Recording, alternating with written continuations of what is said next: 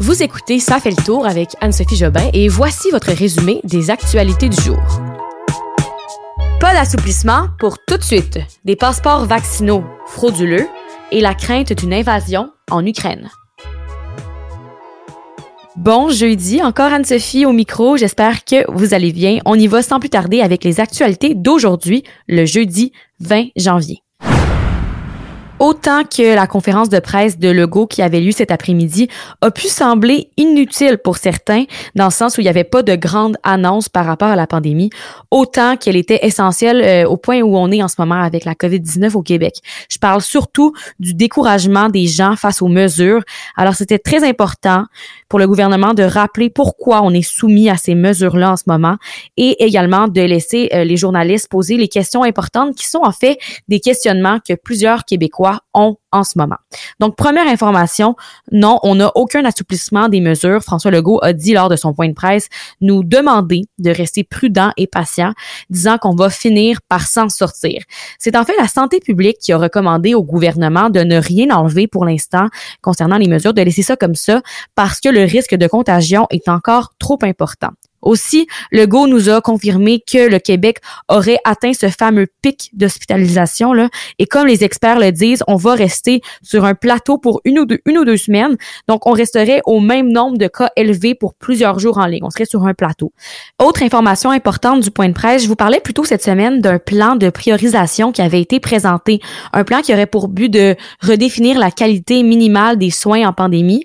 Donc, grosso modo, pendant une période de 4 à 6 semaines, le réseau pourrait soigner le plus de personnes possible, mais au lieu d'avoir des soins a+, ce serait, disons, des soins de niveau B, donc des moins bons soins. Ce plan-là avait suscité quand même beaucoup de réactions et des inquiétudes, mais là, Legault nous a annoncé lors du point de presse qu'on n'aurait pas besoin d'appliquer ce plan si la baisse des hospitalisations continue. Aujourd'hui, on a observé une baisse. Là. On compte 3411 euh, hospitalisations. C'est une diminution de 14 comparativement à hier. Alors voilà, c'est ce qui résume les informations importantes du point de presse. Mais comme je disais plus tôt, ce point de presse-là était quand même important dans le sens où les gens sont vraiment à bout des mesures, on va se le dire. Les gens en général ont besoin de comprendre pourquoi on en est là. Et là, le gouvernement se rend compte de ça et réalise qu'il doit expliquer de plus en plus ses décisions aux Québécois. Quand je dis que les gens sont à bout, là, je parle surtout des entrepreneurs en ce qui, en qui commencent à, lever la voix. Juste ce matin, euh, au Saguenay, il y a une pâtissière qui a décidé de rouvrir sa salle à manger parce qu'elle n'en pouvait plus de couler. Elle a parlé en entrevue euh, au 98.5 et à TVA, entre autres, puis elle affirme là que elle peut plus vivre ainsi. C'est assez. Elle se fait écraser par les grosses bannières comme McDonald's, Tim Hortons. Donc, euh, elle a passé son message, mais là, par contre, euh, on a appris plus tard cet après-midi que la police l'avait arrêtée. En fait, était arrivée à, la boulangerie, à la pâtisserie, pour lui dire que ben, il fallait qu'elle qu'elle respecte les mesures sanitaires. Il y a aussi un mouvement sur les réseaux sociaux des restaurateurs qui affirment qu'ils vont rouvrir leur salle à manger fin janvier, même si les mesures sanitaires ne le permettent pas. L'association des quincailleries qui a parlé et qui dit qu'on devrait reculer avec les mesures du passeport vaccinal dans les grandes surfaces. Aussi, hier, là, je vous parlais de la montée d'Éric Duhem, de plus en plus de gens qui suivent son parti. Euh, et ça, ça, veut dire que les gens adhèrent à ce qu'il pense parce que Éric Duhem, lui, veut mettre fin à les mesures sanitaires pour qu'on revienne à une vie normale. Il y a aussi le maire de Québec, Bruno Marchand, qui a demandé la reprise des sports au Québec, particulièrement chez les jeunes. La mairesse de Sherbrooke aussi l'appuie dans cette décision-là, dans cette demande-là. Et euh, elle aussi, elle demande en, plus de ça la réouverture des salles à manger dans les restaurants. Et elle demande aussi de considérer des assouplissements pour les loisirs. Et en plus, dernière chose, aujourd'hui, on apprenait que notre province voisine, l'Ontario, rouvre les bars, gyms et restaurants. Donc oui, le nombre de clients il sera limité de moitié, mais reste que les gens voient ici que la province d'à côté, ben ils ont des mesures des assouplissements. Alors euh, ils aimeraient bien aussi voir euh, de telles mesures chez nous. Bref, de plus en plus d'indices qui s'additionnent et qui nous montrent que les Québécois décrochent de plus en plus. Et le point de presse là, de, de Legault, je crois qu'il servait entre autres à rappeler les mesures et répondre aux questionnements des gens. Ce matin, la ministre de la Sécurité publique, Geneviève Guilbeault, a confirmé que l'UPAC, l'unité permanente d'anticorruption, enquêtait sur des dossiers environ 150 en lien avec la production et l'utilisation de faux passeports vaccinaux. Donc, des passeports vaccinaux qui ont été créés pour des gens qui ne sont pas réellement vaccinés. Euh, et ça, c'est suite à un article de la presse qui est sorti hier soir qui dit que ces faux passeports vaccinaux-là auraient été produits par des employés du réseau de la santé d'un peu partout au Québec qui les fabriquaient contre de l'argent. Ces personnes-là avaient tout simplement à écrire des faux vaccins dans le registre de vaccination du gouvernement et selon les témoignages des individus qui ont été arrêtés, c'était vraiment facile de le faire. La situation est vraiment prise au sérieux. Par contre, les citoyens qui, se font prendre vont être accusés au criminel et euh, sont même passibles de peine d'emprisonnement. D'ailleurs, là-dessus, lors de la conférence de presse de cet après-midi, Christian Dubé, ministre de la Santé, a mentionné que Québec va révoquer. on ne laissera pas ça passer. Les passeports vaccinaux être annulés. Ils seront plus valides. Encerclez le 28 janvier dans votre calendrier et si cette journée-là, vous êtes capable de rester chez vous et d'éviter la route, surtout près des frontières, vous allez euh, éviter des gros embouteillages parce qu'il y a des camionneurs anti-vaccins qui vont ralentir le plus possible leur vitesse sur les routes le 28 janvier pour créer un bordel. Alors, c'est le 28 janvier prochain, notez ça.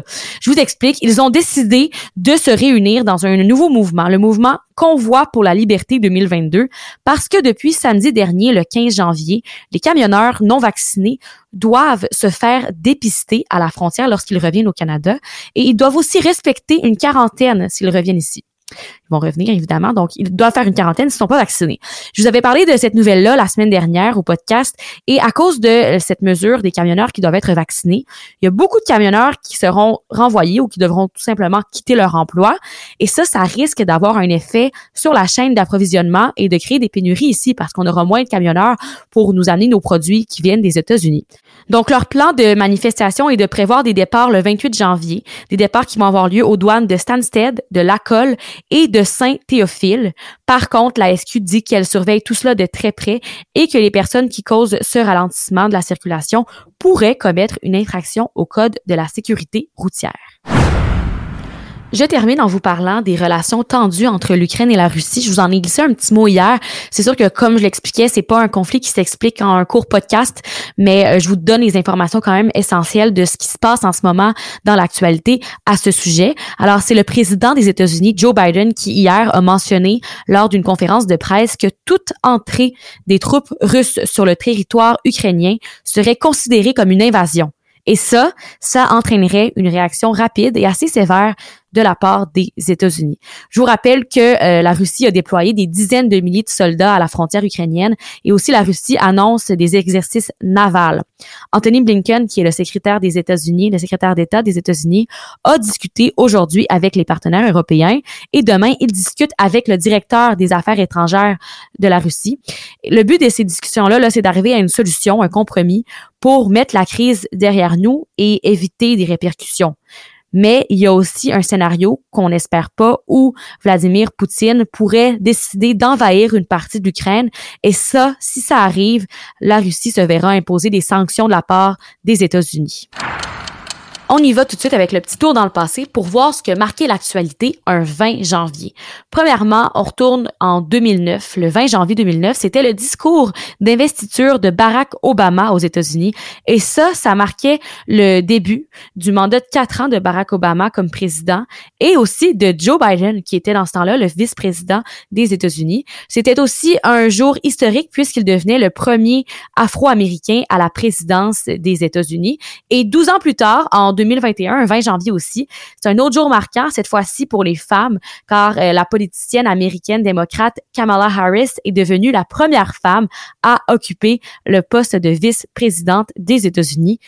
Et on va totalement ailleurs. En 2006, High School Musical faisait ses débuts au Disney Channel et ça avait été regardé par environ 7,7 millions de téléspectateurs. Et je pense que c'est toujours écouté aujourd'hui par plusieurs, peut-être certains d'entre vous qui m'écoutent. Et sur ce, je vous souhaite une belle soirée. On se retrouve demain, vendredi, pour le dernier résumé des actualités de la semaine. À demain. Bye bye.